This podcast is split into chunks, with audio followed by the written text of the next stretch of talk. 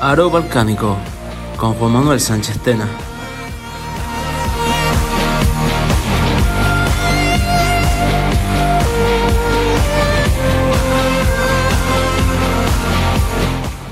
Dijo en una ocasión Borislav Stankovic, a la sazón presidente de la Federación Internacional del Baloncesto y por tanto el factotum del baloncesto mundial, que los americanos inventaron el deporte de la canasta, pero que fueron sus, compatriotas, los yugoslavos, los que lo perfeccionaron. Aquel crisol de culturas y religiones que integraba seis repúblicas distintas de los Balcanes fue la cuna de algunos de los mejores jugadores que ha habido en este deporte.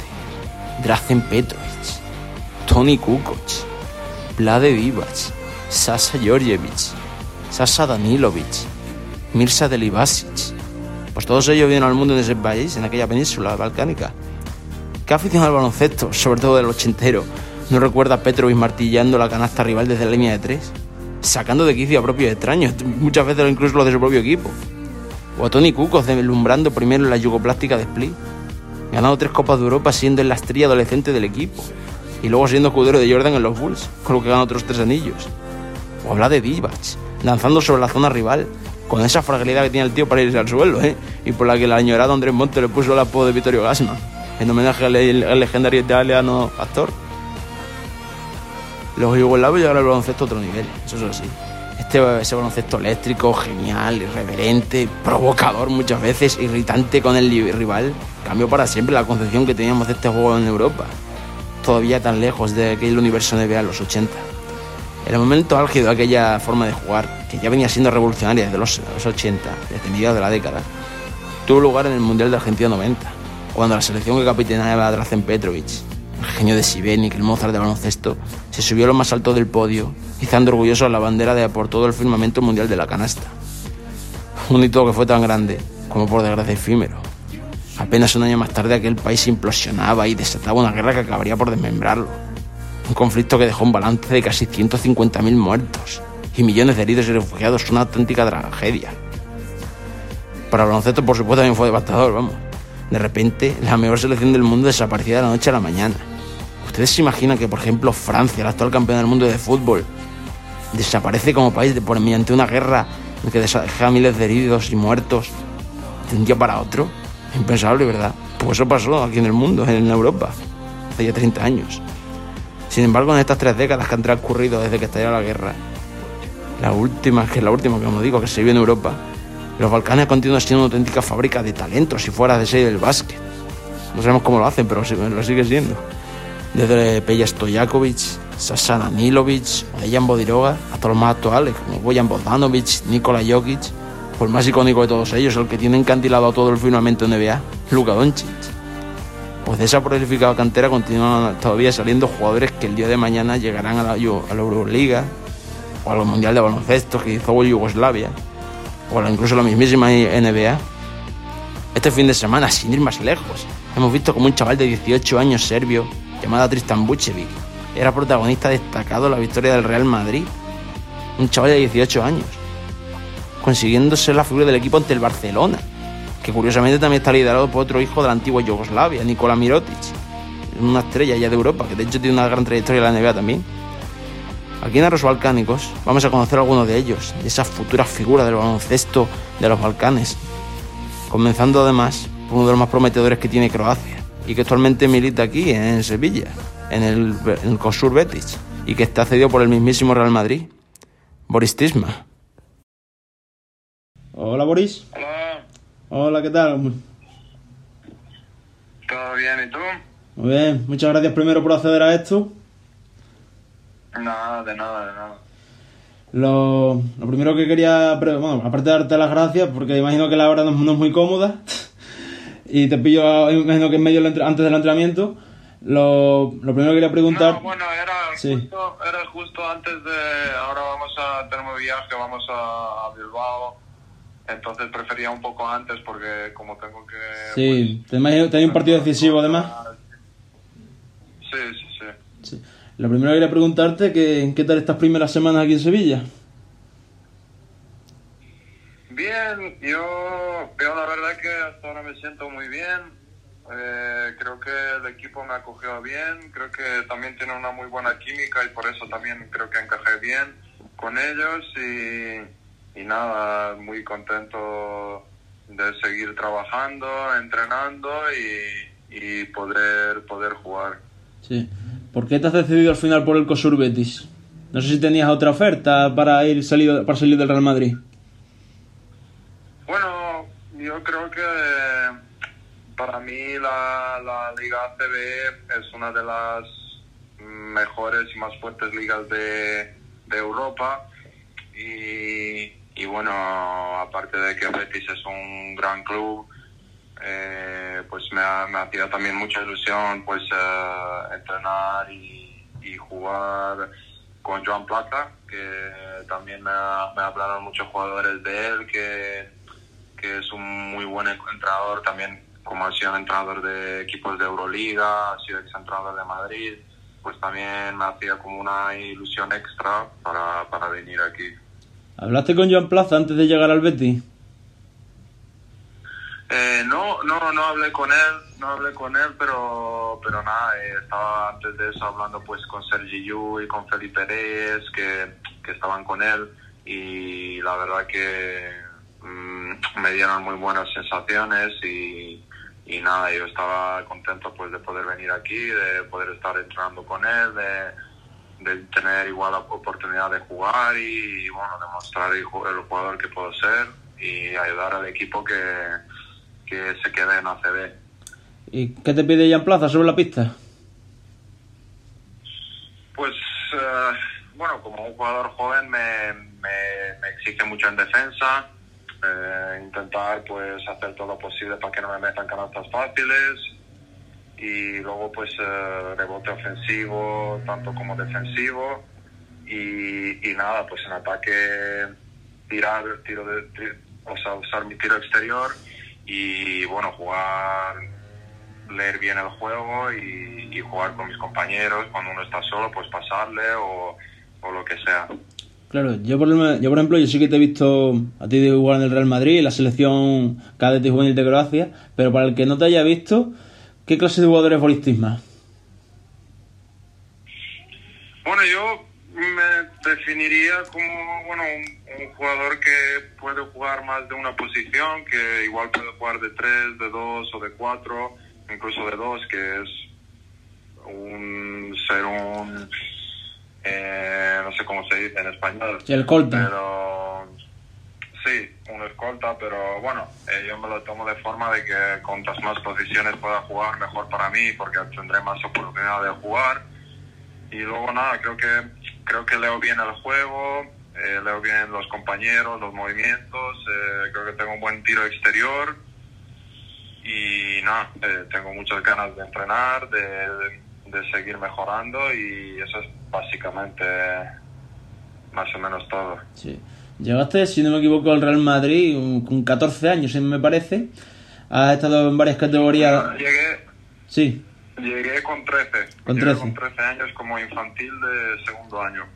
Has pasado por todas las categorías, has debutado con el primer equipo y ahora has salido cedido en busca de más minutos. Eh, ¿te, recom ¿Te recomendó el propio Real Madrid o Pablo Lasso que salieras para jugar o no?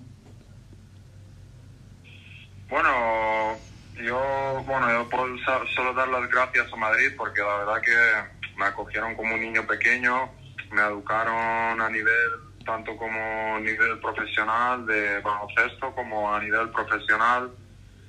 Y nada, pues yo estaba muy contento, ilusionado de estar este año en primer equipo de Madrid, pero como todos saben es un muy es un gran club con jugadores pues ex NBA, igual unos que en futuro van a ser y es muy difícil para un jugador joven eh, estar ahí y, poder jugar, pero yo también me lo tomaba de, forma de pues estar con ellos, de aprender, de tomar todos los consejos y creo que en un aspecto me ayudó mucho también. Creo que Pablo Lasso, pues, bueno, aparte de que es un gran entrenador también, pues creo que estaba contento de cómo iba y bueno, él también pues lo vio como una oportunidad de poder estar aquí en Betis y, y de poder aprovechar aquí, ganar minutos y, y, seguir mejorando y creciendo como jugador. ¿El Real Madrid confía en ti para el futuro? ¿O crees que confía en ti para el futuro? Bueno, yo creo que, yo creo que sí. Aparte, bueno, eh, creo que, a ver, el Madrid siempre, siempre ha tenido muy buenos jugadores de la cantera, pero bueno, eh, hasta ahora pues yo veo que, bueno, tengo confianza mucho en Madrid y bueno, ya veremos en futuro lo que pasará, pero seguramente que yo, yo, yo igual pienso que sí. Eh, fíjate que ahora mismo, con todos los lesionados que tiene el Madrid, tú le vendrías muy bien a Pablo Lasso, ¿eh? Bueno, es que, bueno, nunca se sabe. Igual sí, igual no, pues también depende de, del propio entrenador. Igual sí, pero bueno, eh, también, como te he dicho antes, es muy difícil poder estar en cancha con todos ellos porque tienen un nivel muy, muy alto todos los jugadores, cada uno de ellos. Así que, bueno, también en esa situación sería también muy difícil de jugar, pero nunca lo descartaba. Sí. Has hablado de tu estancia en la cantera del Real Madrid. Leí por ahí una anécdota que no sé si era cierta, a ver si me la puedes confirmar tú, que fue Luca Doncic el que te ayudó a aprender español. Bueno, mm, en general me, yo como vine el primer año, sí, me ayudó muchísimo él, pero también tanto el resto de jugadores como es Mario Nakic, Dino Radončić, que ahora está jugando también en Guipúzcoa Basket, porque en ese, en ese año estábamos muchos jugadores de... Sí, muchos balcánicos. muchos jugadores balcánicos, entonces la verdad que me ayudaron mucho y sobre todo primeras semanas que también como vine como niño pequeño, pues era un poco más difícil para mí porque no, no veía mucho a mi familia, entonces me ayudaron mucho también y aprender español y, y para, para estar con ellos todo el rato y pasármelo bien. ¿Cómo se lleva eso de cambiar un equipo que compite por todos los títulos a uno que lucha por la permanencia? Bueno, yo, yo me lo tomo, yo lo tomaba siempre de en cualquier equipo que estoy, pues ir partido a partido. Eh, sea en el mejor equipo de, Europa o, o en el peor de equipo de Europa, pero eh, ir partido a partido, prepararlo como hay que prepararlo y, luchar como si cada partido es una final. Sí, eh, he leído por ahí que, que, en Croacia te llamaban el, nuevo Tony Kukoc. ¿A ti cómo te sientes esa comparación? Con lo que es Tony Kukoc en tu país, de hecho. Bueno, bueno aparte de que, de que es mi ídolo, pues... ¿Es tu ídolo? Como a todos... Sí, Sí, eh, bueno, como a todos les gusta leer todas su, todas las comparaciones con los jugadores famosos y eso, bueno, me, me alegra leer eso, pero yo creo que también, bueno, eh, somos también muy distintos jugadores y cada uno tiene su camino distinto, entonces, pero bueno, es también es un, yo estoy muy, no sé exacto la palabra, pero me me emociona un poco leer esto porque como él ha sido una leyenda de baloncesto europeo, pues, y aparte de que es mi ídolo, pues me alegró bastante ver esas noticias, pero como he dicho, sabes, cada jugador es, es, diferente, tiene distinto camino y bueno, pero... ¿Le intentas, ¿Le intentas invitar sobre la cancha? Sí, tanto Veo muchos, muchos de sus partidos, de vídeos antiguos y intento copiar, copiar algunos de sus movimientos y fijarme en algunas cosas que, que él utilizaba y, hacía cuando era jugador. Sí. Yo, eh, la, tu primera gran apelación fue en Europeos 16 de Serbia hace tres años creo que fue. Y de hecho vi de hecho te vi entonces en los partidos. En la final de hecho derrotas a España que estaba ahí tu amigo Usman Garuba. Eh, recuerdo que al final del partido, tú vas a consolarlo porque España ha perdido el partido. En ese momento, ¿qué le dices y qué sientes teniéndolo al lado?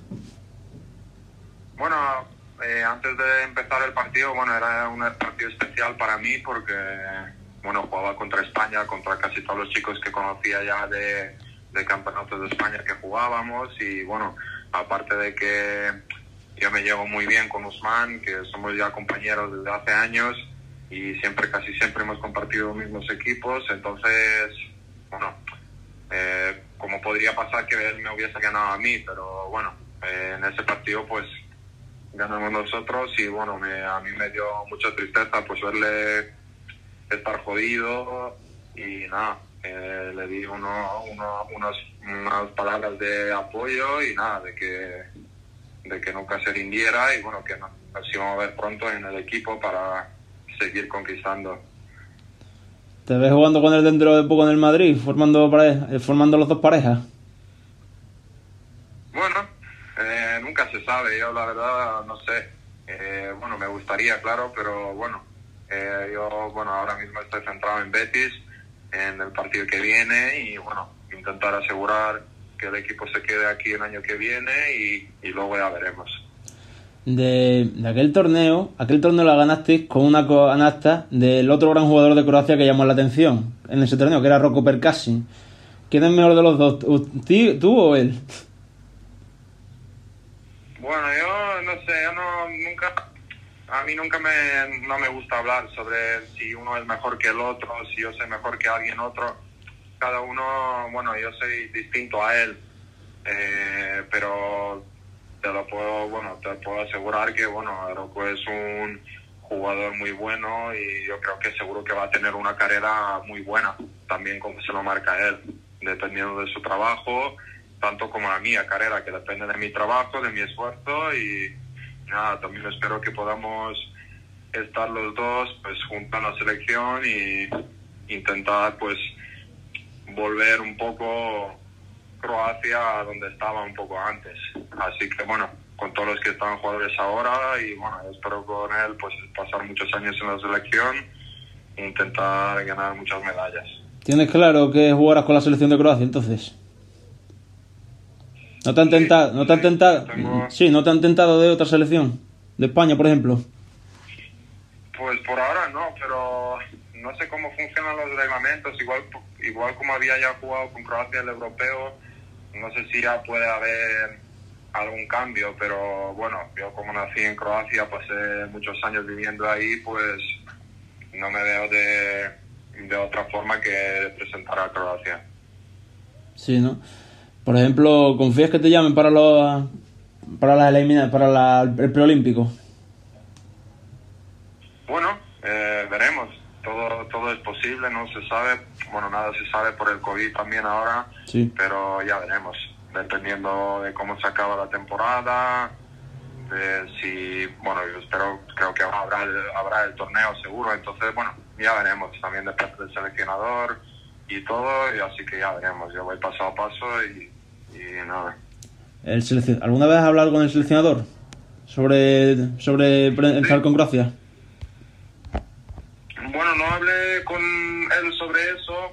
Bueno, estuvimos el verano pasado entrenando a algunos jugadores de la selección eh, en Croacia y nada, yo creo que eh, estamos, yo creo que dejé una huella un poco, o sea, buena. También hay que, bueno, hay cosas de mejorar también, pero creo que en ese sentido va bien. Entonces confías con que Mercy te llame, ¿verdad? Bueno, ya veremos. No, como te he dicho ya, nada se sabe. Igual también puede ser que soy muy joven todavía, que es verdad, pero así que ya, ya veremos. No, no, no sé todavía, la verdad que no, no tengo ni idea, pero tampoco no me quiero mucho preocupar con estas cosas porque como tengo la temporada a esta hora ya, tampoco quiero mirar mucho al futuro por delante. Y ya la última para acabar la entrevista, Boris. Eh, ¿cuál es, ¿Tu objetivo de baloncesto cuál es? ¿Llegar a la NBA, la Euroliga, cuál es? Pues sinceramente, si te digo, eh, ahora mismo no, no lo estoy pensando en, en, en nada. O sea, eh, mi nivel puede ser Euroliga, puede ser NBA, puede ser ACB. También todo depende de mí, de mi trabajo, de mi esfuerzo, de cómo juegue. Pero bueno, yo la verdad que ahora voy paso a paso. Tampoco quiero pensar mucho en el futuro y lo que está por delante, sino que me quiero centrar en lo que está ahora. Me quiero centrar en pues en esta en esta temporada lo que queda y luego pues en verano pues eh, veremos lo que toca. Así que bueno, yo por ahora estoy muy tranquilo tampoco estoy mucho pensando en el futuro ni nada, pero bueno, eso tocará más adelante. Igual, pero bueno, a mí por ahora me, me- estoy centrado solo en el Betis ahora y como he dicho antes, pues intentar mejorar al máximo yo a mi nivel personal, eh, demostrar jugador que puedo llegar a ser y, y nada, eh, ganar todos los partidos que se puedan y, y intentar asegurar la permanencia en la OCB. Pues muchísimas gracias por compartir este rato de tu tiempo conmigo, Boris. Nada, nada, de nada, gracias a vosotros. Ya, ya, hablaremos en otra ocasión. Muchas gracias, ¿eh? Y mucha suerte para el partido contra el Bilbao. nada.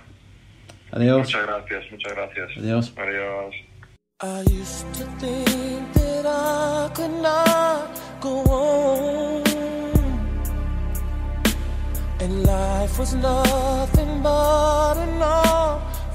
Pues ya lo han oído ustedes.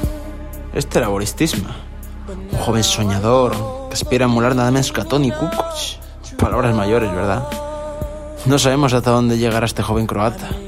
Él mismo lo ha dicho, ya lo han oído, que su límite será la CB, la Euroliga o la NBA, dependiendo de su trabajo y su progresión. Ya les digo yo con, que con llegar a ser solo una fracción de lo que fue su ídolo, será sin duda un gran jugador. Imagínense lo bueno que era. Como lo serán también los que seguirán saliendo de su tierra, de estos Balcanes montañosos y costeros.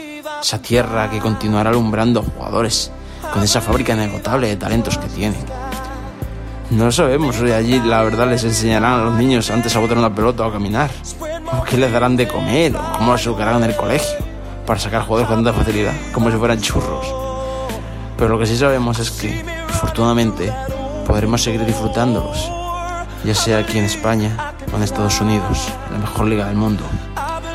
Les esperamos en la próxima edición de Los Balcánicos, con otra futura promesa del baloncesto antiguamente conocido como yugoslavo. Aquellos que perfeccionaron este deporte. I was on the verge of breaking down.